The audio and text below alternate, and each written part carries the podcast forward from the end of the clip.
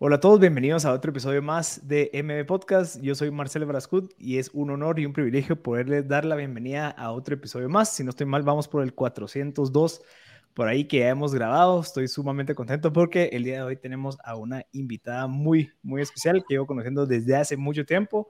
Sin embargo, el tema que vamos a hablar con ella el día de hoy es su experiencia como directora general en los últimos 10 años de esta empresa que se llama Steren. Es una empresa mexicana líder en ofrecer soluciones en tecnología con más de 65 años, mejorando la vida de las personas.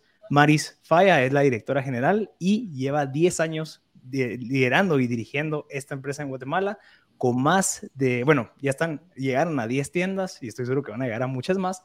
Sin embargo, tienen más de 4.000 SKUs, que es lo que vamos a hablar, que creo que es una de las ventajas competitivas de Steren.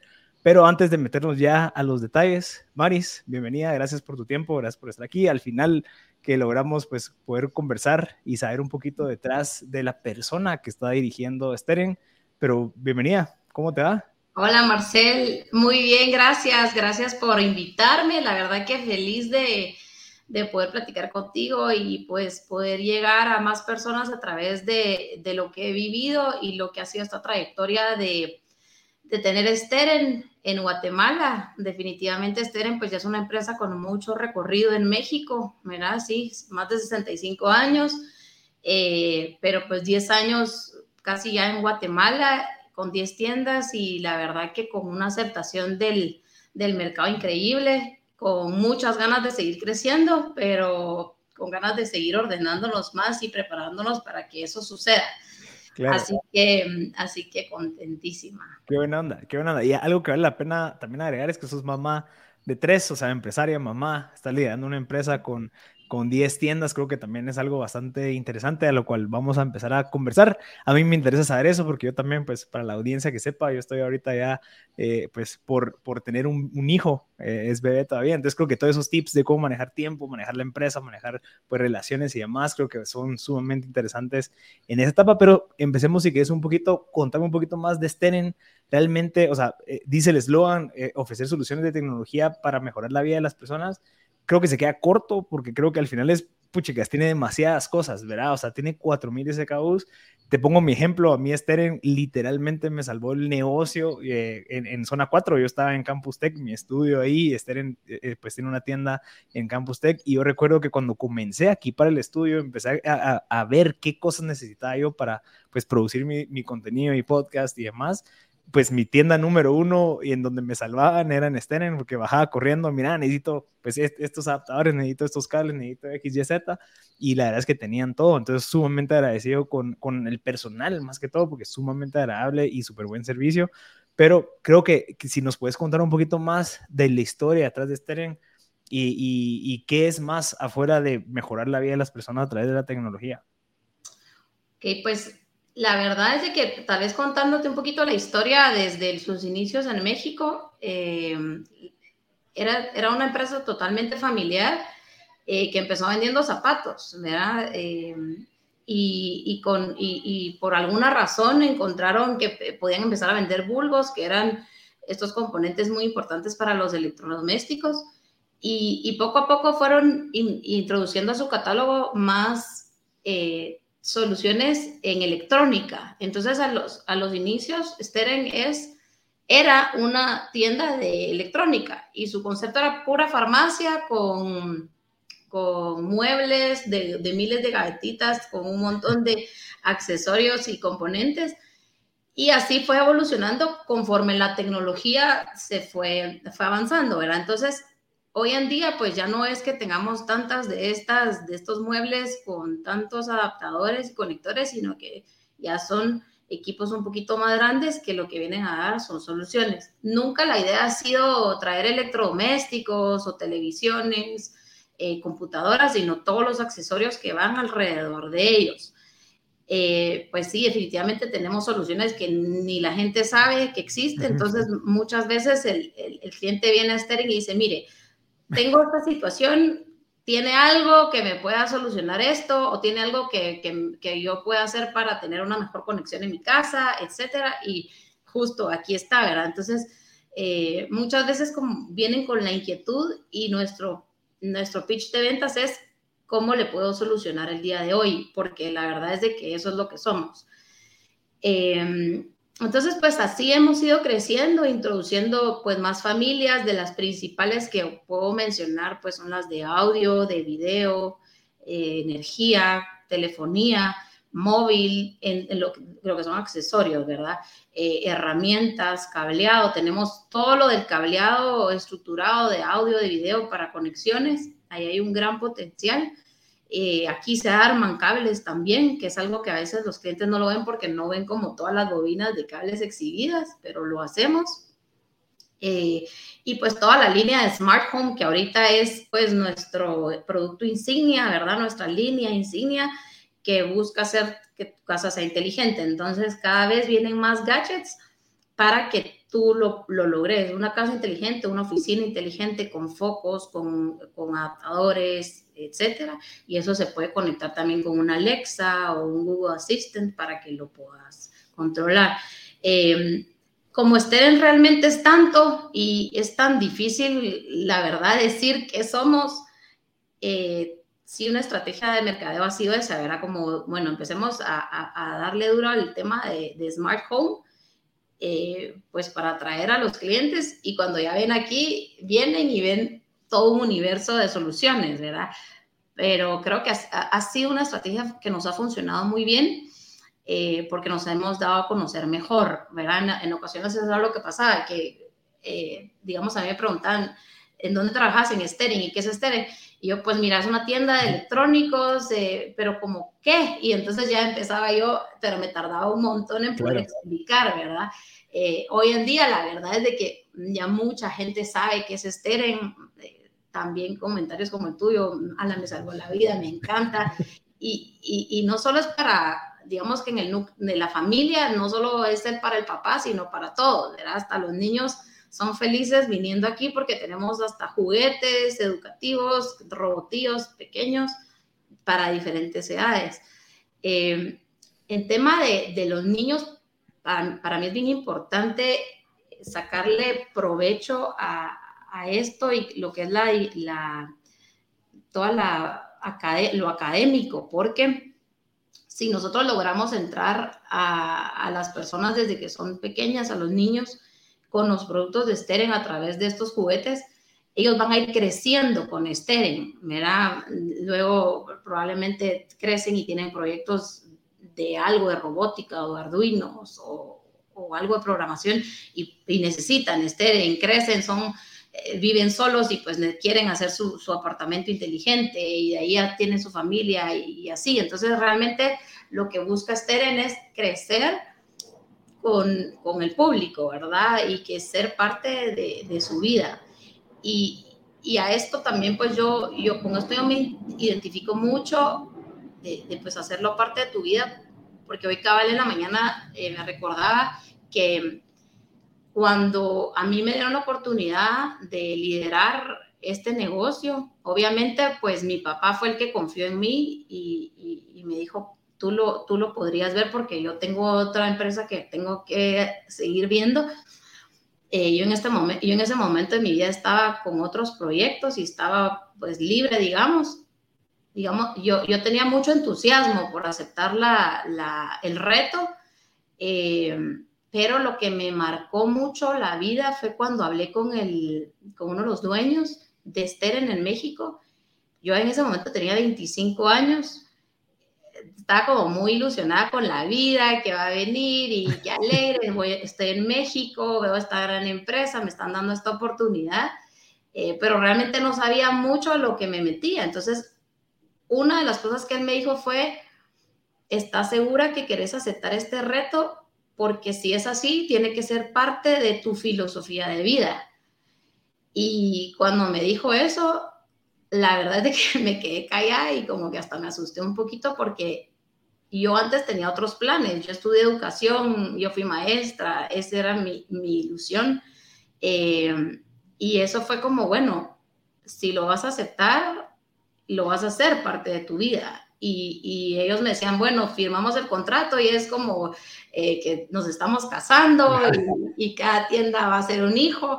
Eh, y pues así lo vi y cuando le dije, ¿sabe?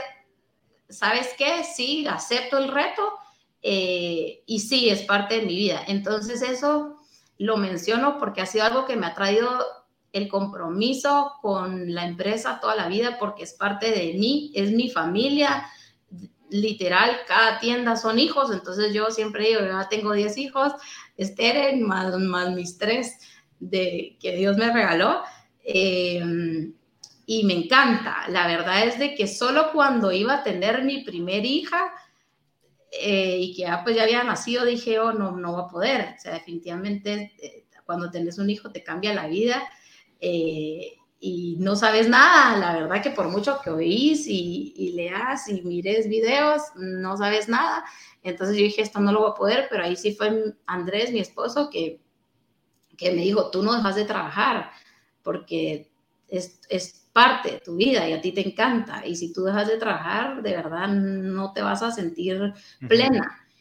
Y en ese momento sí Jehová esperaba que me dijera, ok, ¿verdad? Pero gracias que él sabía que yo tenía que seguirlo haciendo, porque la verdad me encanta, me encanta trabajar. Eh, lo he logrado hacer con familia. Eh, por supuesto que me tengo que organizar un montón y, pues poner prioridades, hacer un buen equipo de trabajo, ¿verdad? Pero sí se puede y, y, uno, y uno necesita eso para su vida, porque de verdad que sentirse uno pleno, más tal vez como mujer, ¿verdad? Sentirse uno pleno profesionalmente cuando también se es mamá, a uno sí lo llena un montón. Em, entonces, pues me, pasé al lado de, de, mi vida pero, pero pues... Nítido. así ha sido, Mira, yo, te quería preguntar, porque yo he escuchado bastantes comentarios de, bueno, sí, qué fácil es traer una, una, franquicia, es literalmente copiar y pegar, ya te dieron como que toda la estructura, pero ¿qué tanto, ¿de qué tanto depende el éxito, según tu experiencia en los últimos 10 años, eh, de la persona que le asignan la, la, franquicia o la franquicia como tal? ¿Qué tanto peso tiene en el resultado de cada país o de cada, eh, digamos, franquicia eh, de, de, estas dos variables, ¿verdad? ¿Cómo lo viste tú? O sea, ¿qué tanto influyó que fueras tú quien obtuvo esa franquicia y no Pedro, Luis de, alguna otra familia, lo que sea? Eh, y, qué cualidades crees que ustedes como familia pues eh, pusieron en la mesa para que fueran valiosos también a los ojos del creador de la franquicia? Entonces son dos preguntas. La primera es, ¿qué tanto peso del éxito depende del que recibe la franquicia o la franquicia como tal? Y la otra es, ¿qué tenían ustedes o qué tan, tan, qué tan qué, cuál era su diferenciador para que la persona que maneja Stenen se las haya entregado a ustedes? Sí, mira, definitivamente eso fue un clic instantáneo porque la historia de la empresa de mi familia, desde mi abuelito paterno, eh, fue también electrónica. ¿Verdad? Nosotros pues teníamos electrónica panamericana y, e, era una electrónica donde se, también se vendieron bulbos, componentes, pero pues ya el giro negocio se fue haciendo más a vender electrodomésticos. Pero cuando mi papá conoció a los dueños de Steren y escuchó la historia, era muy parecida, muy, muy parecida y eso fue un, de verdad, un clic instantáneo con, con ellos, ¿verdad? Con la familia Sterenberg, que son, y, nosotros. Em, y mi papá, por supuesto que entendía. Lo que, lo que sí es que, digamos, mi papá mucho cuestionaba de, pero si estos productos yo voy a Miami y los consigo más baratos o los traigo de China más baratos, porque cuando ya vimos como los precios y todo para nosotros. Y, y lo que le contestó, pues el director general fue, sí, tenés toda la razón, tú puedes ir a buscar estos productos a un montón de lugares, pero Steren es un concepto y tiene todo en el mismo lugar. Entonces, sí, definitivamente cámaras de seguridad las vas a encontrar en un montón de lugares, eh, más baratas, del mismo precio, más caras, eh, pero no vas a encontrar un concepto como este en que tenga todo. Eh, pues sí, son 4.000 SKUs, ¿verdad? De, de soluciones. No hay algo igual. Por lo menos en Guatemala no tenemos competencia directa sí, eh, de, diferentes familias en cómputo, eh, sí hay, ¿verdad? Eh, pero no, no uno como estéreo. Entonces, la verdad que en ese sentido entendíamos mucho el mercado de la electrónica, de la tecnología, lo cual ayudaba muchísimo. Entendíamos el retail también, tal vez más mi papá al principio porque yo lo he ido entendiendo con los años. Eh, pero digamos que sí había mucha empatía en, en los dos negocios. Ahora, con el tema de franquicia, definitivamente uno tiene que ser muy disciplinado. Yo como lo vi al principio fue, no me tiene que costar porque me van a decir qué hacer, cómo hacerlo y te dan la receta casi que para que tú lo hagas. Entonces yo solo decía, tengo que ser muy eh, organizada, disciplinada y seguir, ¿verdad? Los lineamientos. Lo que sí me costaba a veces era que mi papá, me, mi papá cuestionaba, pero ¿por qué así o por qué así? Yo solo decía, así es, es la franquicia y así tiene que ser. Entonces eso es clave cuando tenés una franquicia. Yo creo que ahí es donde algunos no logran eh, con las franquicias porque no les gusta que les digan constantemente cómo se tienen que hacer las cosas. Yo estoy en un punto donde ya mi voz vale, por supuesto que levanto la mano y, rápido me ayudan, no me dicen no, eh, entonces solo me dicen, bueno, lo vamos a evaluar porque eh, ya vieron que lo podemos, hemos podido manejar el negocio bien, hemos dado excelentes resultados y que como hemos estado haciendo las cosas y con nuestras prácticas hemos sido exitosos. Entonces ya es como que, mira, tengo una opinión acerca de esto, ok, sentemos y platiquemos. Y eh, pues me gusta, ¿verdad?, decir que para Latinoamérica sí, sí somos ejemplo. Entonces muchas veces vienen los, los country managers de los otros países, a ver cómo lo hemos trabajado, eh, porque obviamente ellos reciben la receta tal cual de México, tienen a todo el equipo de México eh, apoyando, pero también es importante ver cómo se hacen las cosas afuera de México. Entonces, es, es bien bonito eso y que hemos logrado hacer un equipo interesante con Latinoamérica, donde todos estamos buscando ese crecimiento para la compañía. Aunque nosotros no seamos, ¿verdad?, de, los dueños de México, sí nos sentimos parte de... Em, y, eso también es importante, ¿verdad? Ese, ese clic con, con, los, con los dueños, con la familia, hemos tenido muy buena relación, probablemente nos vemos de dos a tres veces al año, ellos vienen aquí o nosotros vamos a México, eh, tenemos una convención anual donde nos juntamos con franquiciatarios y podemos eh, contar de, nuestras experiencias o preguntar mejores prácticas de ellos también, ¿verdad? Entonces, la verdad que, que, es una franquicia increíble, van a la vanguardia constantemente. El hecho de ser certificados ISO 9001-2015 en México y tener varios otros reconocimientos y certificaciones los hace una empresa que constantemente están mejorando. Tienen un departamento de mejora continua eh, que trabaja sus objetivos, sus estrategias, eh, revisa riesgos y constantemente están trabajando en ellos. Y entonces ahí es donde uno ve que sí es una empresa eh, que, que busca mejorar, ¿verdad? Y, en eso también nosotros ya estamos empezando a trabajar en crear procesos y, tener una mejora continua. A largo plazo, pues sí, sí vamos a, buscar una certificación, pero, pero es más por el bien que le hace a la compañía ser una, una, una, empresa ordenada eh, y con objetivos claros, ¿verdad? Que tanto dirección lo sepa como todo el personal eh, por ejemplo, voy a dar un ejemplo muy, muy actual y, a mí me gusta en el tema de, mercadeo. Eh, ahorita que estamos con estrategia de mono 14, tenemos pues las ofertas, ¿verdad?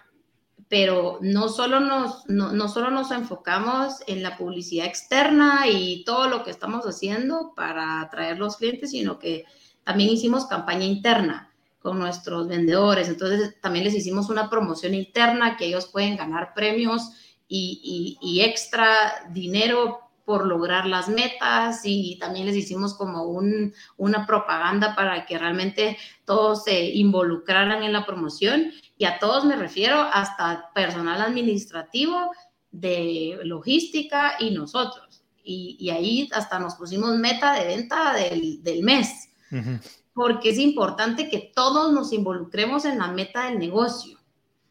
Que administración también entienda cómo, cómo es el, la venta, ¿verdad? Y, no solo se queden en su, en su cuadrito de, de, administración o de contabilidad o recursos humanos, ¿verdad? Porque al final el negocio es vender.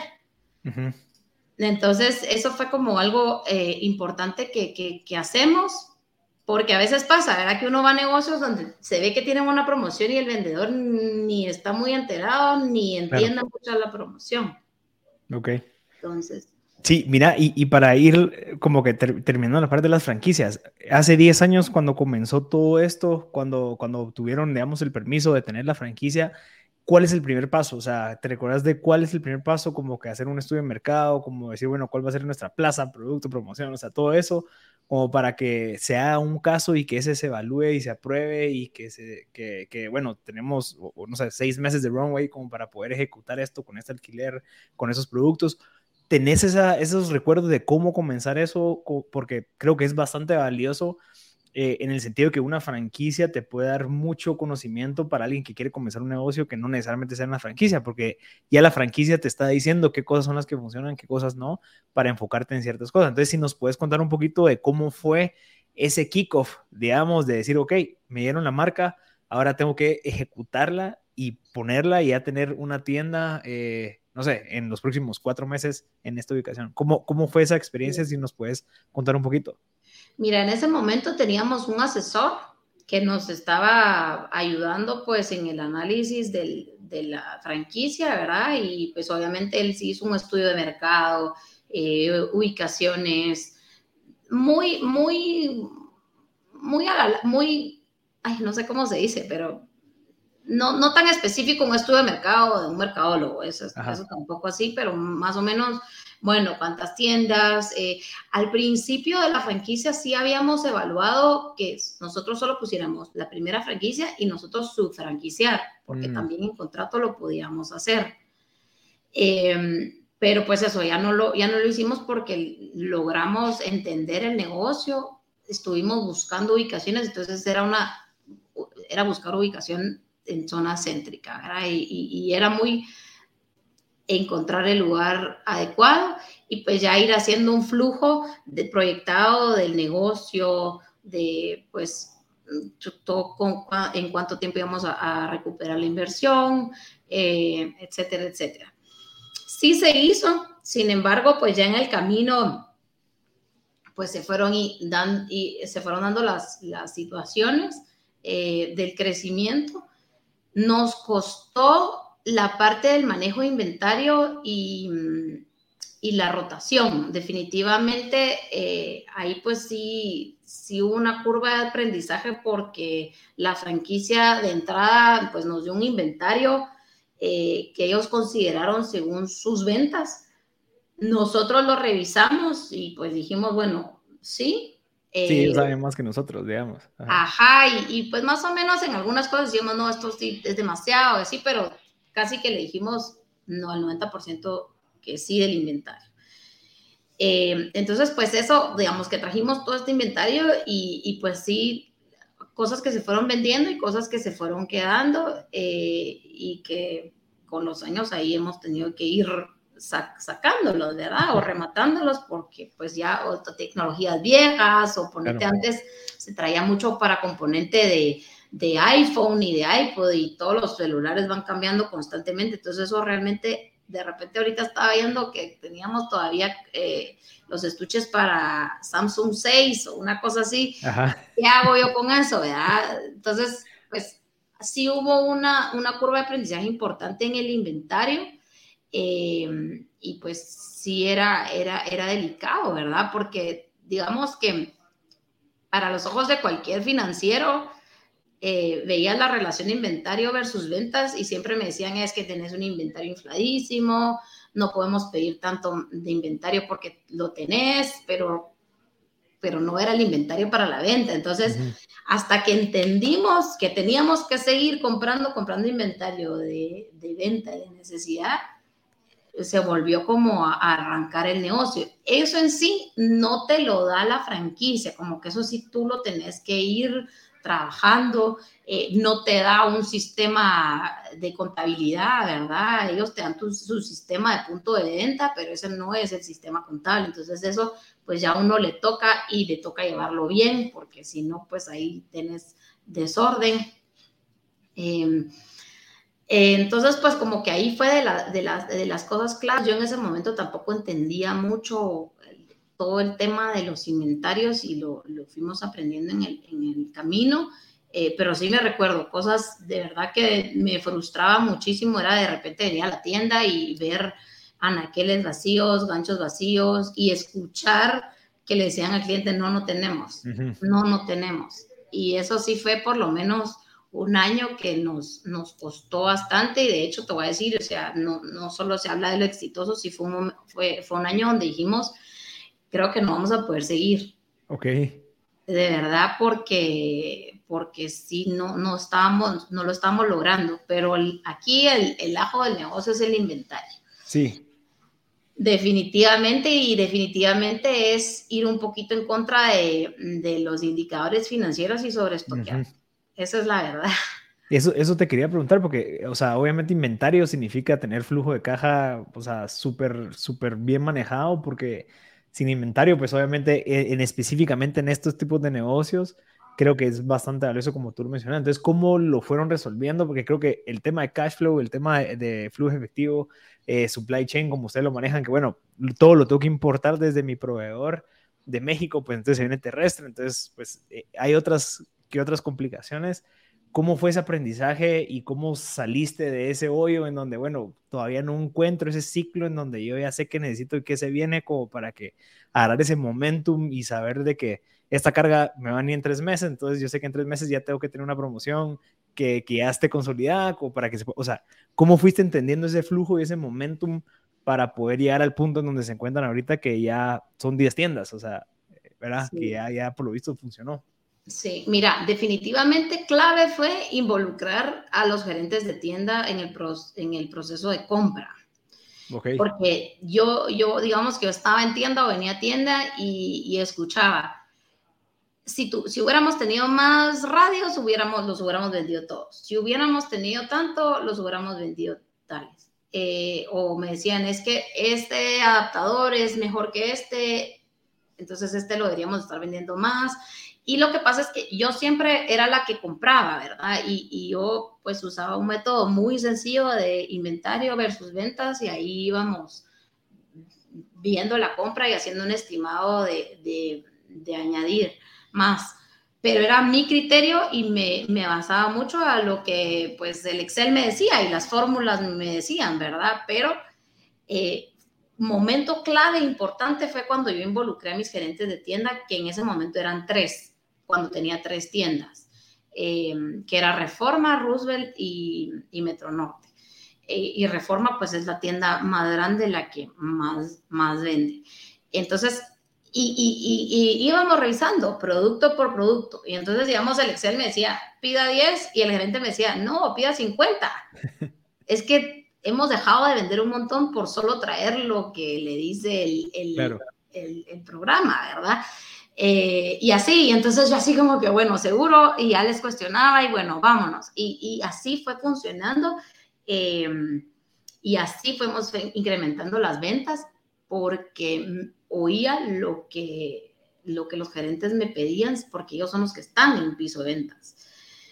Entonces, hoy por hoy ya tenemos un, un sistema de, de, abastecimiento mucho más lógico, no tan de a, yo creo, yo pienso, pida, ¿verdad? Porque es muy delicado también y yo estoy consciente de eso. Eh, y, pero este programa ya tiene un montón de variables para pedir mejor.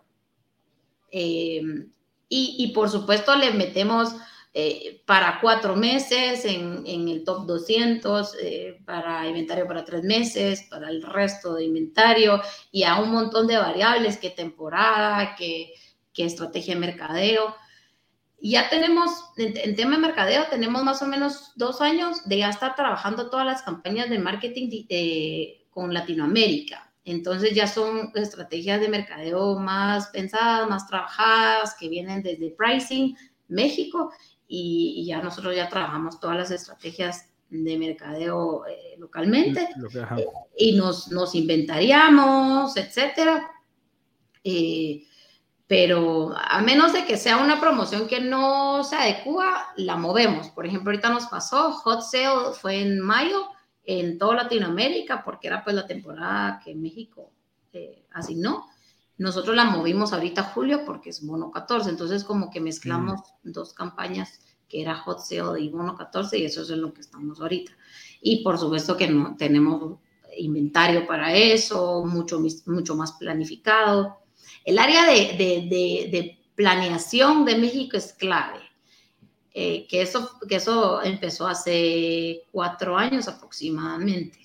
Entonces eso ya ha disminuido el riesgo de solo estar pidiendo como, como creemos, ¿verdad? ¿Y cómo, es que funciona el modelo de Steren? Porque lo que yo tengo entendido es de que esos 4000 SKUs son de Steren. O sea, ustedes no manejan ningún producto de otra marca, no son distribuidores de otros, sino que todos son sus productos. Ellos, eh, o, o Steren como tal, ¿lo fabrica en México y lo distribuye o lo fabrica, digamos, en algún otro país y a cada país le despacha o todo tiene que ser vía México? Mira, todo es, todos los productos de Steren son de China de norte a sur de diferentes distribuidores, pero todo es chino y todo se, se maquila con la marca de Steren. Eh, en, en, China existe un lugar de control de calidad de Steren, oficinas de Steren como mm. tal, que son las que pues ya revisan todo lo que, lo que se compra y pues ya lo distribuyen a México. México lo recibe y México lo distribuye a los demás países. Tenemos posibilidad ya de importar directo de, China, pero pues por el tema de los contenedores y los costos ya no fue viable. Esto lo vimos justo antes de pandemia, porque sí ya teníamos eh, ciertos modelos de productos en donde ya podíamos eh, cubrir claro. un contenedor, por ejemplo. Eh, pero pues eso ahorita está en stand-by. México, la verdad es de que ha trabajado increíble con el tema de abastecimiento y se ha sobreabastecido en estos últimos años, específicamente pandemia y todo el colapso de los contenedores. Y la verdad que no hemos tenido casi nada de, negación de producto, eh, lo cual es increíble porque yo sé que uno escucha por todos lados, no tengo, no me ha llegado, eh, está carísimo y, ni siquiera los precios se incrementaron tanto. Ok, interesante. Y digamos, ¿cómo, ¿cómo, saben ellos qué, o, cómo saben ustedes qué productos son los que tienen que fabricar o cuáles son los que tienen que vender? Porque de 4000, pues no sé, hay bastantes, pero digamos, los nuevos productos, por ejemplo, no sé, sale un dispositivo nuevo, ¿qué cosas tienen que hacer para ese? Eh, o cómo, me, cómo miden como que la demanda de cada producto que la marca fabrica como para salirlo a vender en las 20, 40 tiendas que tienen? Mira, la verdad es de que tienen un, departamento de compras increíble que constantemente está evaluando el rendimiento de los productos, el rendimiento de las familias y, todo el tiempo están hablando con, los chinos, ¿verdad? Para ver qué nuevos gadgets están saliendo y, evaluar precio, calidad eh, y demanda. Eh, nosotros en el catálogo más o menos salimos de un 10% del, del, inventario anual y metiendo otro 10% de producto nuevo. Mucho esa demanda, lo que, lo que, lo que va saliendo, ¿verdad? Eh, esto fue evidente en pandemia, donde se cambió el comportamiento de la venta. Nosotros ya webcams ya no vendíamos desde hace ratos y por la pandemia volvieron a surgir y llegaron a ser top. Claro. 10, ¿verdad? Eh, y toda la línea de cómputo también. Entonces, la rapidez de, la, de, responder a la demanda es increíble. Eh, más o menos, eh, Esther en México se tarda seis meses en recibir producto nuevo eh, y pues nosotros más o menos nueve a diez meses en, en recibirlo aquí. Eh, pero sí, sí, totalmente constante evaluando, ¿verdad? Por ejemplo, ahorita eh, estuvimos en mayo en la convención de, de, todos los franquiciatarios, ya vimos productos nuevos para, para el resto del año y el otro año. Y, y es mucho agregar a las líneas, ¿verdad? Es mucho nuevos accesorios para la línea de Smart Home, nuevos en el área de audio y cositas así. Uno puede levantar la mano también, ¿verdad? y decir, nosotros en Guatemala tenemos esta demanda, nos gustaría que me evalúen traer este producto y no es tan fácil porque sí tienes que comprar mínimos, ¿verdad? Y los mínimos son, mínimos son miles de unidades y a veces pues uno dice, no sé qué tanto me puedo arriesgar, eh, pero se puede hacer, ¿verdad? Al final también somos mercados un poquito diferentes y, y, pues también se tiene que tener esa apertura de traer productos que se adapten a las necesidades del mercado. de, Definitivamente. Mira, tu estrategia de crecimiento, ¿cuál es? Porque yo veo que, o sea, así decía el de Starbucks, ¿verdad? O sea, ¿cómo hacemos para que la gente compre más café? Pues poner más tiendas de café cada, cada cuadra, ¿verdad? Y eso obviamente les ayudó bastante. Yo veo que también tú, o sea, 10 tiendas en, en 10 años, pues obviamente por lo visto funcionó la segunda, por, lo visto funcionó la tercera, cuarta, quinta y así, que incrementan las ventas y estoy seguro que también te ayuda porque reducís tu costo de producto, porque compras eh, pues por más volumen, entonces es mejor precio. ¿Cómo, ¿Cómo tenés pensado tú llegar a 20? ¿verdad? O sea, ¿qué, ¿cuál es la estrategia que tenés tú ahorita delineada, si es que la tienen, o a llegar a, a 15, lo que sea, para seguir creciendo en este modelo de, de pues, divide y con, conquistarás, ¿verdad? O sea, metamos tiendas por todas partes para que la gente lo tenga, porque creo que una de las cosas valiosas es yo entro y, puchigas, me topo con que hay cinco productos que yo no sabía que necesitaba y las compro, ¿verdad? Entonces sí necesitas un espacio físico. Obviamente el e-commerce estoy seguro que funciona, pero ¿cuál es tu perspectiva de eso? Mira, de, en temas de crecimiento, realmente tenemos que tener por lo menos una tienda en cada apartamento del país y por lo menos 10 tiendas en la ciudad de Guatemala. Eso sí, fijo, si no es que más. Entonces, más o menos un proyectado de 30 tiendas de aquí a 20 años aproximadamente, eh, abriendo dos tiendas al año. Em, en ese crecimiento hemos ido en los últimos años de, de, ir abriendo una o dos tiendas. Este año pues abrimos Chiquimula, que la abrimos el mes pasado, em, que es otro es otra área totalmente donde no estábamos. Eh, y, pues la idea sí era abrir otra tienda este año, sin embargo, por el crecimiento de 10 tiendas tenemos mucho que ordenar. Eh, ya a nivel back office, el peso de, de 10 tiendas es mucho, a nivel logístico también. Entonces, ahorita pues dijimos, no, tenemos que ordenar la casa eh, para seguir creciendo el negocio da para seguir creciendo. Yo estoy segura que donde pongamos las tiendas, las tiendas funcionan, eh, porque no hay quien no necesite algo de estéreo. Eh, de hecho, nos lo piden mucho en redes sociales, de abran tienda en la antigua, abran en Cobán, en Huehuetenango. Lo vemos mucho en e-commerce. Eh, tenemos muchas ventas en Huehuetenango, por ejemplo, en Quiché, en Reu, eh, que son lugares donde no estamos. Entonces decimos, bueno, si tuviéramos tienda, venderíamos, venderíamos ahí. Eso es un poquito lo que nos está dando la pauta para, para ir viendo a dónde crecer. Estamos viendo de hacer estudios de mercado para este crecimiento, pero tenemos tanta base de datos eh, que de ahí podemos sacar mucha información. Eh, entonces también estamos trabajando en eso en, la base de datos, en la postventa, en las, las, encuestas de satisfacción, que nos dicen mucho de, de, los clientes y de dónde nos, de dónde, cómo nos, cómo nos encuentran, ¿verdad? Em, entonces, en el tema de expansión, más o menos, yo te digo, podemos llegar a tener 30 tiendas en Guatemala. Hay conceptos diferentes de tiendas. Eh, están las tiendas profesionales, que son como las que tenemos en Guate. Eh, están las tiendas shop, que son las de centro comercial, de esas no tenemos.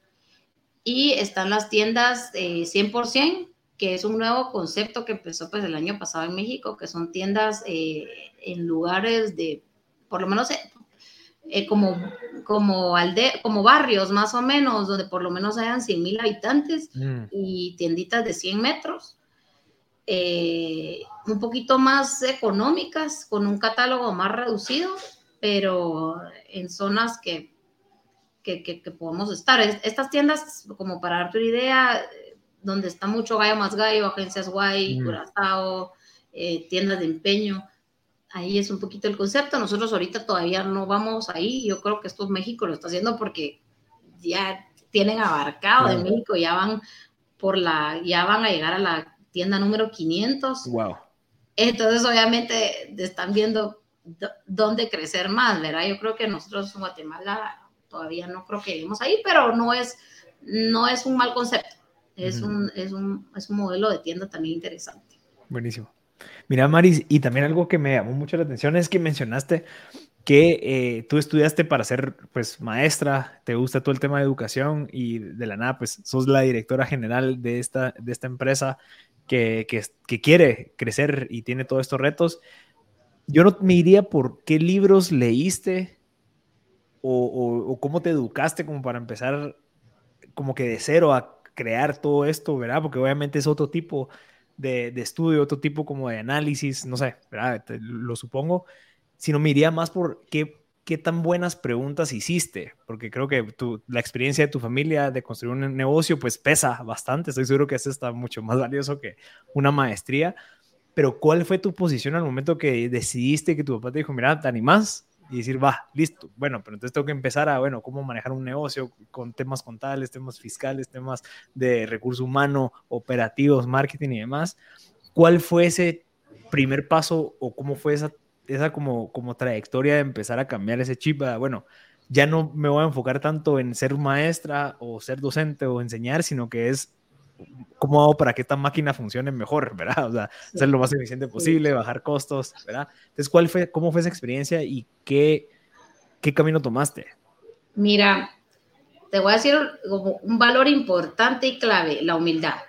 Definitivamente, eh, y agradecida, o sea, siempre fui como muy, y soy muy agradecida eh, de la oportunidad que me dieron de creer en mí, de que vieron capacidades más en, aptitudes para el cargo eh, y decir, bueno, o sea, sí tengo la capacidad humana, ¿verdad?, de, hacer las cosas, pero tengo mucho que aprender.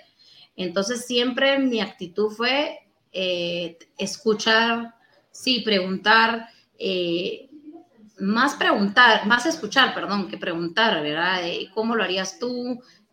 tengo esta situación, qué pensás o, simplemente estar como escuchando y, metiéndome e involucrándome en, lo que tenía que aprender. Em, en ocasiones decir, no sé, eh, no sé, explícame. Más, la verdad, te voy a decir que me pasó en, en cuando tenía que abrir las tiendas, que el arquitecto de, de México me hablaba con los términos de, de arquitectura, de abrir tiendas y me decía los el plafón y el piso y él no sé qué, le decía, mira, eso sí definitivamente no te lo voy a entender ni, ni, ni, ni lo quiero entender en arquitectura, háblamele al maestro de obras y a él. Eh, pero de ahí todo lo demás, por supuesto, aprendiendo, ¿verdad? Mi papá me ayudaba muchísimo en algunas cosas, sí, él las miraba directamente lo que más me, lo que más me costó, pues sí pudiera ser la parte financiera, eh, pero ahora me encanta, la verdad es de que es algo que me, llena porque lo entiendo en mm. la práctica. Eh, cuando empecé yo me había metido a un MBA pero era mucho para mí, o sea, definitivamente era cambiarme de, de ámbito y encima estar trayendo un negocio nuevo y no le estaba sacando todo el provecho, entonces eso es un, eso es un bullet, ¿verdad? un bucket list, perdón, que tengo, que lo tengo que hacer y sé que me va a ir re bien porque voy a traer un montón de experiencias que van a sumar. Eh, entonces, pues, por supuesto que me ayudaría un montón tener más conocimientos de, negocios, pero si no lo sé, los pregunto. La verdad es de que, y hoy hay tanta información que no, no, hay como no saber, ¿verdad? Pero yo creo que la humildad eh, y, el respeto, yo también eso pensaba hoy en la mañana, de verdad que yo le tenía mucho respeto a mi papá. Eh, en las cosas que él sabe y, y, en las cosas que a veces tal vez como no está tan metido en la operación, a veces no, no sabe y solo me da como una, un comentario al aire, pero lo escucho. Mm. Y, y, los papás tienen una intuición de vida increíble que muchas veces él me, me ha dicho, no vayas por ahí, este negocio vas a ver que no te va a salir tan bueno y yo lo fantaseaba increíble y cabal, ¿verdad? Pero lo tenía que aprender yo y él me deja también, ¿verdad?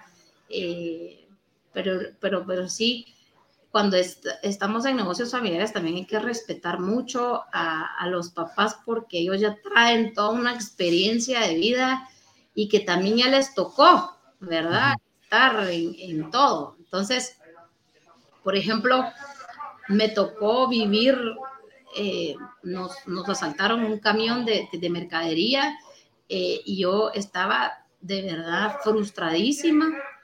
Eh, estaba frustradísima por, por eso y, y, le hablo a mi papá y me dice, a todos nos pasa. No, no, y todavía me dice, no es ni la primera ni la última. Y le dice, no, no quiero volver a vivir eso, por favor. Eh, pero pasan, ¿verdad? Son cosas que, que, son riesgos y a uno le toca vivir y por eso mismo uno no puede de hijo eh, creer que se las sabe todas. Eh, entonces yo sí mucho es mi papá, qué opina él en, cuando no estoy segura o cuando hay cosas que yo, bueno, ¿qué, diría él? Y de repente me da su punto de vista y digo, Alarán, qué increíble, tiene tanta razón. Así que, pues eso, ¿verdad? No sé si respondí tu pregunta. Sí, sí, sí. O sea, creo que humildad, respeto hace que escuches y, que y para escuchar obviamente hay que hacer buenas preguntas. Entonces como que creo que es una cadenita que si no tienes humildad, no tienes respeto, no vas a querer hacer preguntas y no vas a escuchar.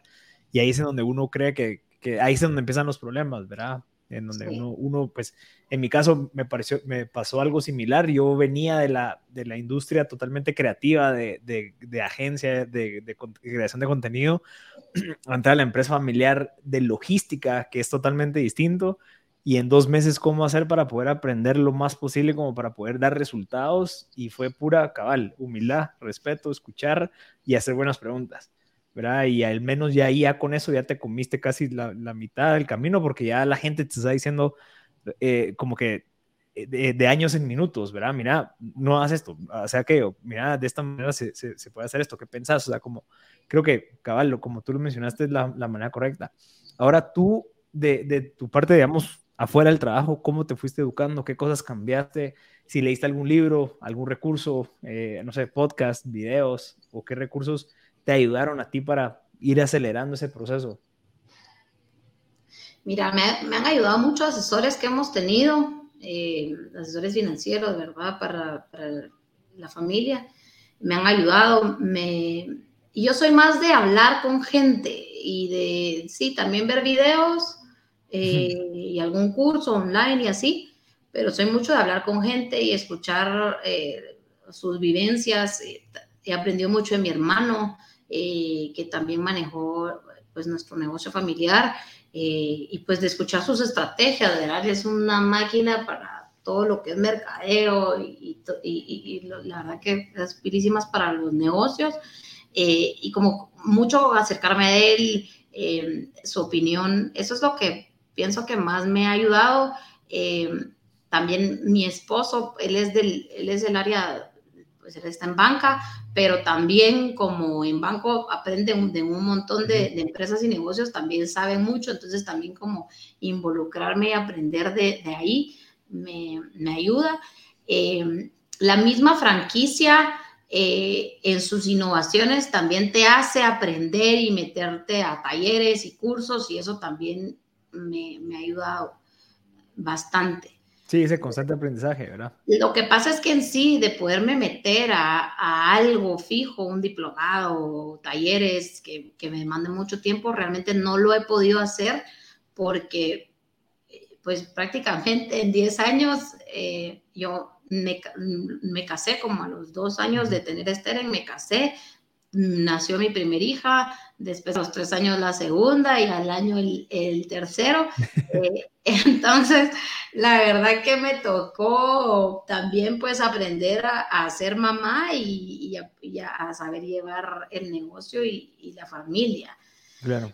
Em, entonces, como que ahorita estoy como ya estoy segura que ya terminé con, con mis hijos, mi familia, ya no voy a tener más hijos, entonces ahorita estoy como que, bueno, disfrutándome las etapas en las que están y queriendo aprender más, ¿verdad? La verdad que solo quiero tener un poquito más de tiempo y organizado el tiempo de mis hijos para poder irme a meter al MBA o algo de mercadeo. También me llama un montón la atención el, una maestría en marketing eh, que me venga a sumar. Definitivamente lo, va, lo va a hacer. Pero mientras tanto, hago un montón de preguntas, eh, me involucro, ahorita estoy aprendiendo muchísimo de mejora continua, eh, todo lo que son procesos internos, es, es un mundo fascinante, la verdad. Buenísimo, buenísimo, Maris, gracias. para que la gente pueda entrar al sitio y a las redes sociales, estén.com.gt y en Instagram están en estén.latam, ¿verdad? Sí. Para que puedan visitar ahí, hacer sus preguntas, lo que quieran. Si no conocen la marca, pues los invito a que visiten. Se, van a sorprender de los productos que tienen. Sí, y la verdad es de que es una experiencia venir a Steren. A mí me fascina.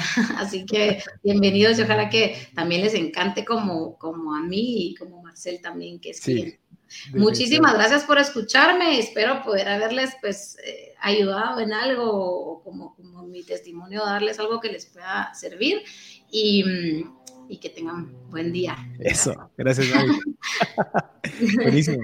Gracias por tu tiempo, Maris. Y a toda la gente que se quedó hasta el final, los invito a que visiten www.steren.com.gt. Van a poder ver ahí los productos y en redes sociales como esteren.latam. Yo soy Marcel Brascut. Les agradezco a todos por haberse quedado conectados al final.